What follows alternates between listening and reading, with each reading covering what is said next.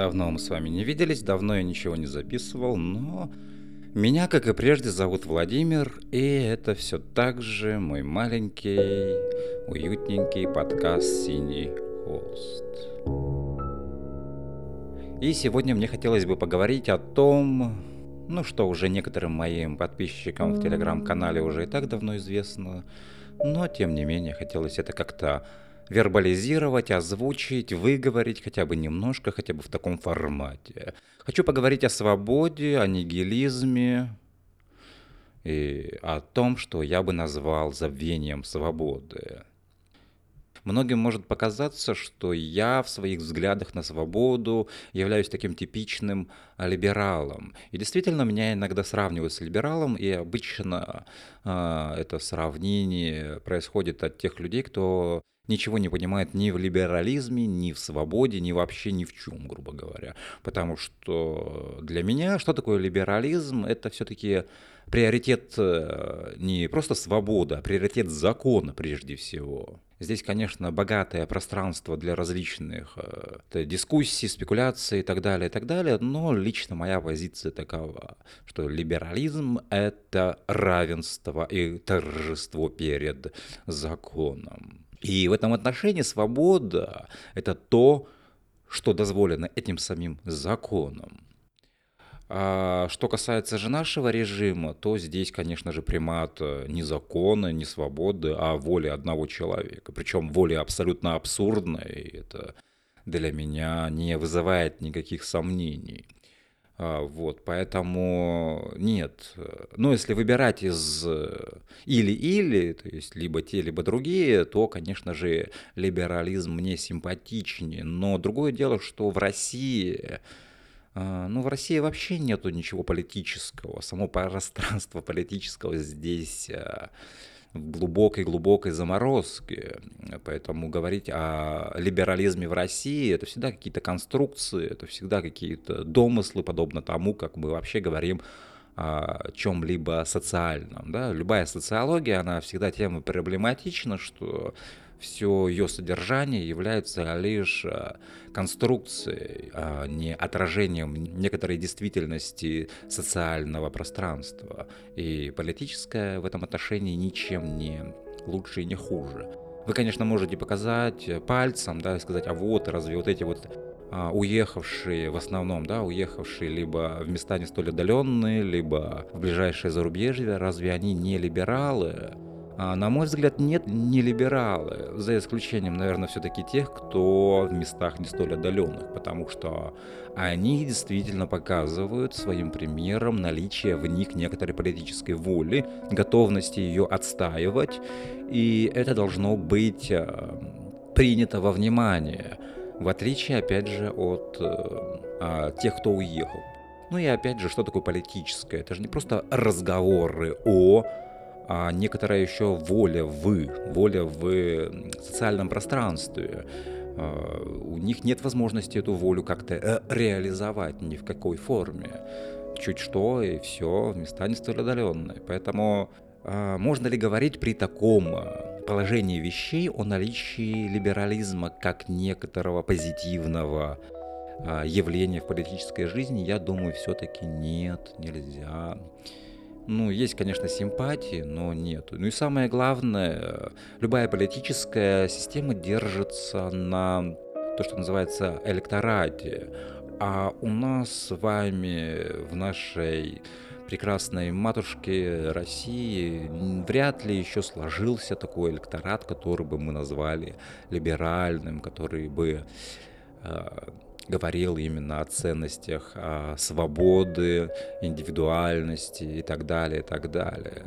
Это все в глубокой дреме, и это, кстати, не связано с, конечно же, с, с некоторой а, старостью нашего общества. Нет, конечно, есть и среди молодых людей те, кто придерживаются, скажем так, других симпатий и взглядов.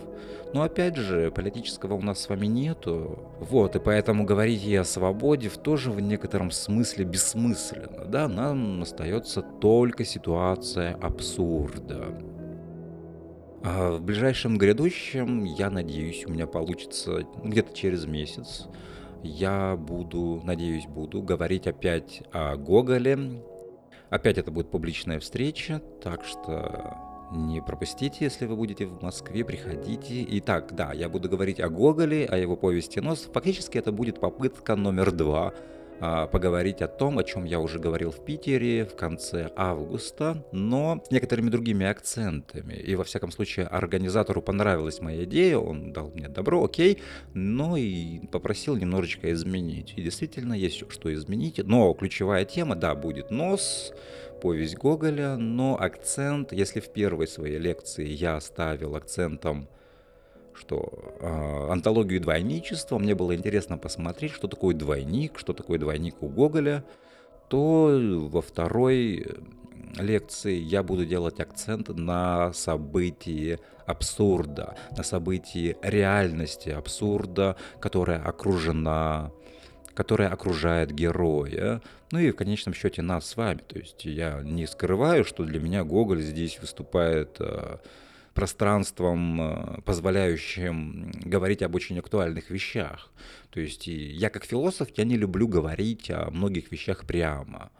А, те, кто меня знает лично и очень давно, прекрасно осведомлены о такой такой черте моего характера. Более того, для меня это черта философского характера. Философ, он не должен говорить прямо, откровенно и открыто, скажем так. Это не значит, что он должен лгать, он должен говорить так, чтобы слушающий мог сделать сам для себя соответствующие выводы. Более того, я абсолютно убежден, что многие мои посты, многие мои какие-то тексты, их можно интерпретировать и так, и сяк. То есть они очень гибкие в этом отношении. Более того, ситуация абсурда, она актуальна как по правую сторону, так и по левую. В этом я тоже не сомневаюсь. Ну и, конечно же, здесь еще есть соблазн поговорить о литературе, поговорить о Гоголе. То есть все равно, хоть это и я и не скрываю, что это все-таки попытка эзоповым языком говорить об актуальном, но и все же и поговорить о Гоголе, то есть показать, как еще можно говорить о вечном, о классическом искусстве, ну, о классической литературе. А в этом отношении я здесь, конечно же, разворачиваю какие-то свои философско-герменевтические, а, теоретические принципы, безусловно. Так что да, где-то ближе к началу моего дня рождения. Ждите анонс. И если вы будете в Москве, приходите.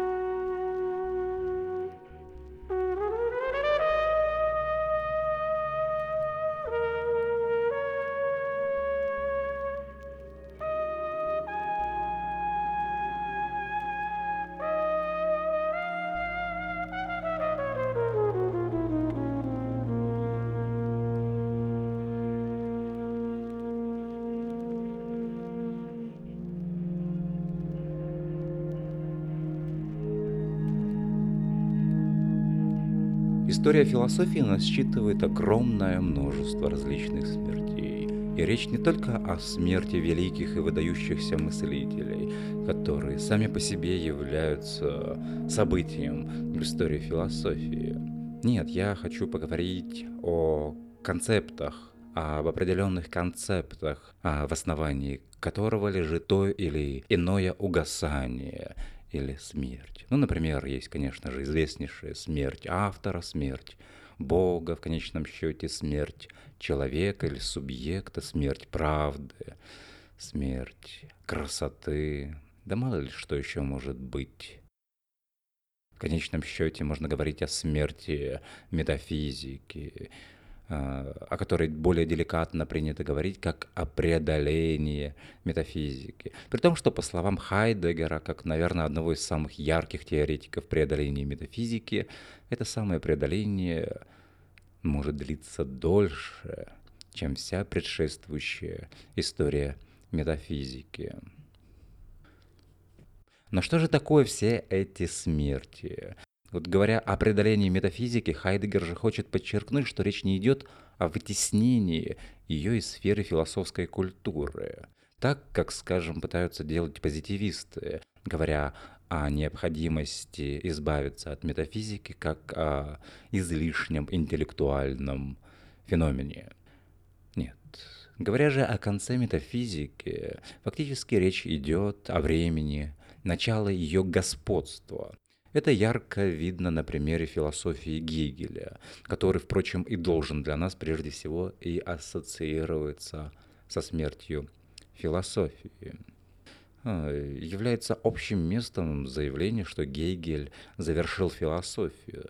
Но, во всяком случае, завершил ее в виде, в виде определенной системы, в виде ее классической формы, которая притязает на познание всего и вся, той системы, которая способна вместить в себя прежде всего все мышление, от состояния изначального ничто до полноты абсолютного духа, мыслящего самого себя в своем мышлении и полноте бытия.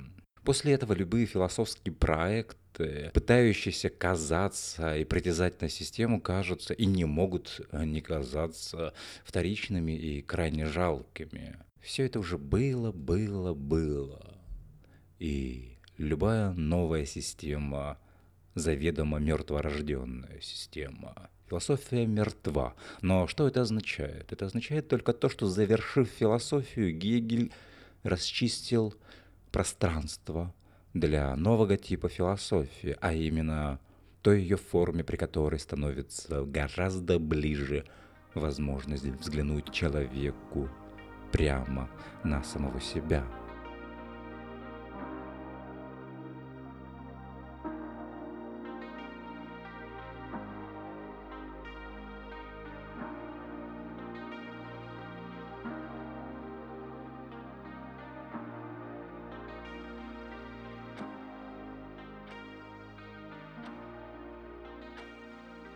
Но все же, что такое все эти смерти? И вот даже в случае с Гегелем, да, мы говорим о том, что философия завершилась, но это завершение оказывается возможностью для философии начаться и начаться по-иному. Но разве нас не одолевает некоторое чувство тоски по ушедшим системам, способным объяснить все и вся? Пусть даже это объяснение будет не более чем игра разума, тем не менее, тоска нас может одолевать. А что такое тоска, как не первый проблеск смерти? Итак, что же такое эти смерти? Прежде всего, речь идет о забвении и о смешении понятий. Концепция смерти указывает нам, что продолжающие верить свои идеалы, а фактически любая смерть, будь то смерть Бога, смерть человека и так далее, это всегда указание на то, что кто-то еще продолжает в это верить. И вот указание на это является ничем иным, как попыткой указать на... на что? на то, что нечто изначально мертвое выдается за живое. Концепция смерти указывает нам, что продолжающие верить в свои идеалы фактически являются некрофилами. В прямом смысле этого слова. Любящими мертвое. Это еще не любовь к смерти. До смерти здесь еще следует подойти более плотно. Это еще не есть любовь к смерти. Это все же любовь к тому мертвому, которая пытается выдавать свою любовь за любовь живому. Это не есть любовь к смерти, нет, но любовь к тому, чтобы не живое, заведомо мертвое выдавать за живое. И само это выдавание является для указанных некрофилов существенным признаком как фактически можно сказать, что они даже не любят предмет своей любви. Они любят мнить себя любящими нечто, то уже заведомо изначально лишено природы жизни.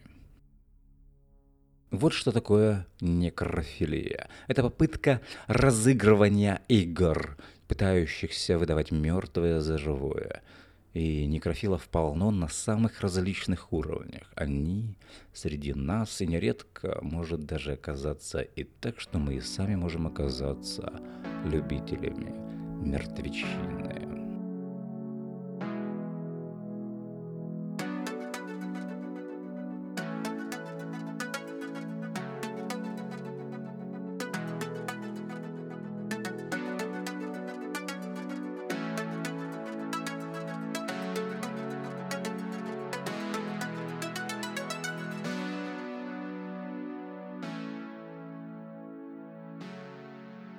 Может быть, мы сможем прояснить этот момент, э, момент, связанный с пониманием концепции смерти, обратившись, наверное, к одному из самых ярких образов, а именно смерти Бога у Ницше. Великий концепт, с которого начинается новый поворот в истории философии. Одна из причин, лежащих в основании смерти Бога у Ницше, заключается в том, что Бога превращают в ценность. Бог становится ценностью, пусть даже и самой верховной, но становясь онной, он оказывается в зависимости от человеческой воли. Не человек вдруг оказывается живет для Бога, но Бог становится подчиненным человеческому. Фактически речь идет о спасении – если мы говорим, конечно же, о христианской религии. Ценность Бога для христианина в том, что Он дарует ему спасение. А если это спасение вдруг окажется под вопросом, то под вопросом окажется и сам Бог. И в этом отношении становится ясным, что Бог нужен только для человека. И в этом Ницше усматривает смерть Бога. И в этом есть корень европейского нигилизма – наверное, также одного из самых ярких концептов философии Ницше. Нигилизм часто понимают превратно, крайне плоско и убого, как, впрочем, и всю философию Ницше. Нигилизм часто понимают превратно, как некий бунт против ценностей. Но послушайте, бунт против чего бы он ни был, все же всегда есть некоторое утверждение. Всегда за любым бунтом есть нечто позитивное. Бунт утверждает. Бунт это вообще первое, что способно утверждать в этом мире хоть что-то. Нигилизм же кардинально о другом, а именно о торжестве ничто. Если говорить о Ницше, то нигилизм — это ничто — выдающая себя за ценность. Еще точнее, нигилизм — это торжество ценностей, за которыми ничего не стоит. То есть стоит именно ничто. Тут нужно в скобках заметить, да, что само слово «нигилизм» отбрасывает нас к латинскому слову «нигиль», что означает «ничто».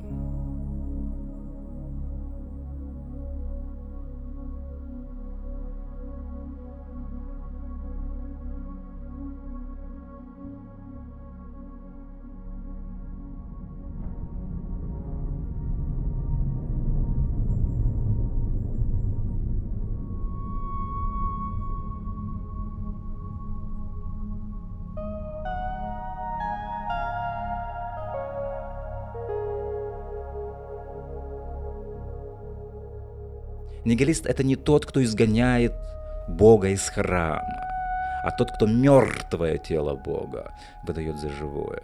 Что значит мертвое тело Бога? Нет, речь не идет о теле Христа, распятого на кресте. Нет, конечно же. Речь идет о символическом отношении к божественному, которое изначально мертво то есть лишено своего онтологического статуса. Весь его статус оказывается приравнен природе человеческой. И поэтому божественного здесь просто нет. При таком понимании ясно, что нигилистов полно, и особенно среди тех, кто словно некой бижутерии, духовной бижутерии, обложил себя ценностями, которые в действительности не выходят дальше слов обонных. Нигилисту ни при каких условиях, для него нет никакой возможности столкнуться с внутренним ужасом ничто, которое заполняет его душу. Дело в том, что ничто мы не можем никак ни помыслить, ни схватить. В этом его и загадка, и тайна, и в этом абсурдность любого ничто. Но как мы можем столкнуться с ничто? Если, конечно же, можем.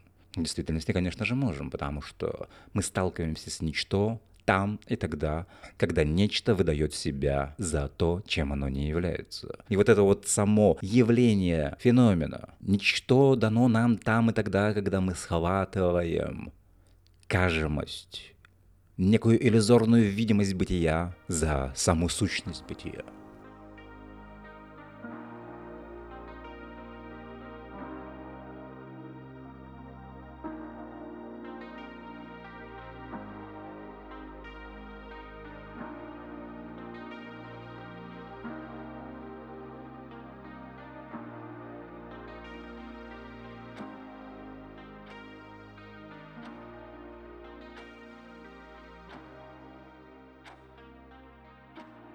Одно из оснований забвения бытия, о котором говорит Хайдегер, лежит в плоскости концепции смерти Бога у Ницше. Вопрос о бытии подменяется бытием сущего, то есть чем-то наглядным, чем-то, что мы можем схватить, отбросить, подменить другим. Иными словами, вопрос о бытии подменяется вопросом о вещи. Божественное бытие подменяется разговорами о ценности Бога или верховными ценностями. Я не считаю, что ценность – это результат сознательного выбора человека. Нет. Ценность для меня это скорее следствие поступка человека. И в этом ценность ближе всего к понятию свободы.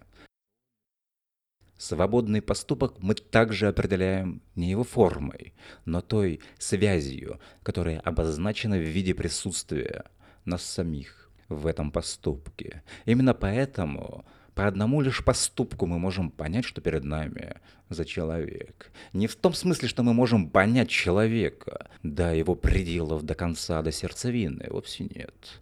Но во всяком случае мы можем понять, что от такого человека стоит ожидать и стоит ли вообще хоть что-то от него ожидать. Итак, мы здесь подошли до понятия свободы. А как же ее смерть? Жива ли еще эта самая свобода? Мы еще ничего не понимаем о том, что такое свобода, а уже начинаем говорить о ее смерти. В действительности мы находимся в одной плоскости понимания феноменов, когда говорим о забвении этого феномена. Более того, только говоря о забвении феномена, мы можем говорить о его присутствии.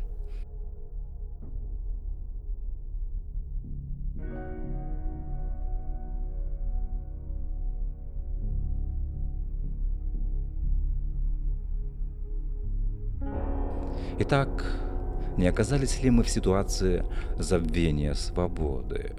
Забвение – это еще не окончательное стирание феномена с горизонта нашего бытия. Это еще не полное угасание его в качестве проблеска каких-то иных реальностей. Забвение свободы может длиться дольше, чем вся история торжества свободы, поскольку разговор о свободе и ее забвении все равно требует от нас некоторой степени свободы. Да и фактически, что такое это торжество свободы? Было ли оно когда-либо вообще?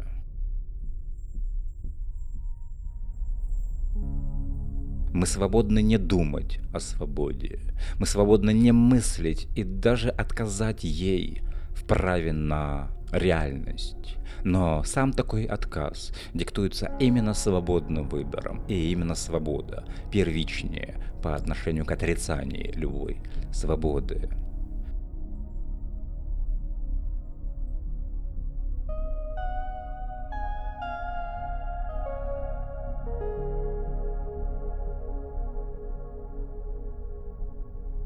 Но в действительности забвение свободы случилось тогда, когда произошло смешение свободы экзистенциальной и свободы политической или юридической. То есть с того момента, когда свобода стала одним из пунктов прав человека. Человек оказывается свободным лишь в той мере, в которой это допустимо в политическом пространстве, и не более того. Это смешение двух типов свободы не замечают ни левые, ни тем более правые, для которых любые признаки свободы оказываются враждебными их самоидентификации. В этом отношении свобода – это не личное дело каждого, не его вопрошание о своем месте в бытии, но лишь некоторая степень, дозволенная правом. Так свобода становится ценностью, и став таковой, начинается ее забвение. Однако свобода не может быть ценностью, как не может быть ценностью и Бог. Свобода – это основание для любой возможной ценности, основание и для возможности повернуться в сторону Бога или, напротив, повернуться к нему спиной, равно как абсурдны и любые нападки на свободу, как нечто несущественное, поскольку сам такой псевдобунт оправдан в силу наличия свободы. О ценностях обычно говорят нигилисты, и чем вернее пустота их внутреннего ничто, тем ярче блеск их слов о величии и красоте этих ценностей. В действительности же нигилистам остаются только слова об этих ценностях, только красота этих слов, точнее, мнимая красота мнимых слов.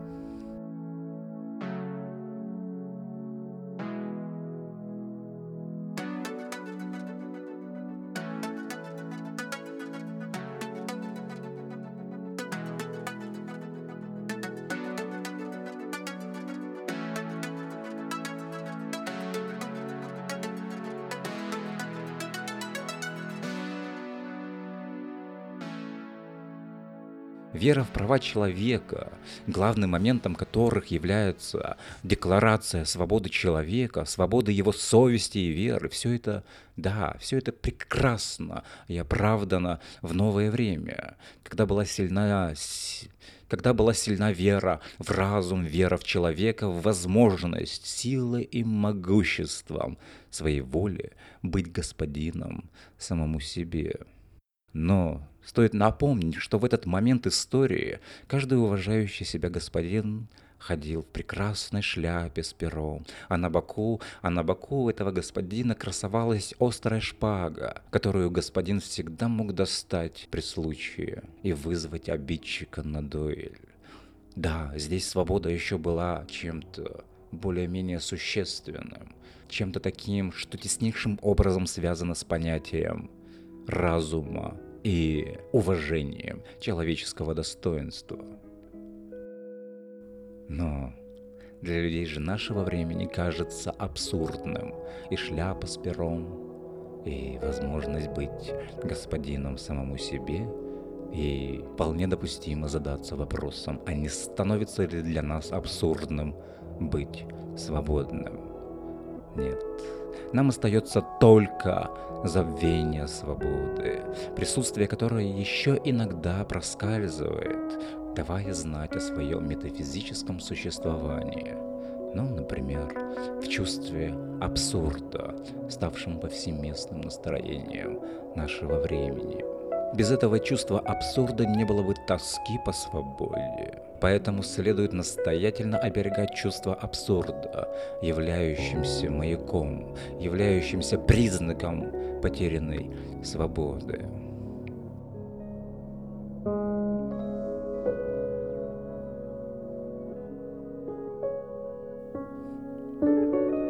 Ну что ж, спасибо, что послушали.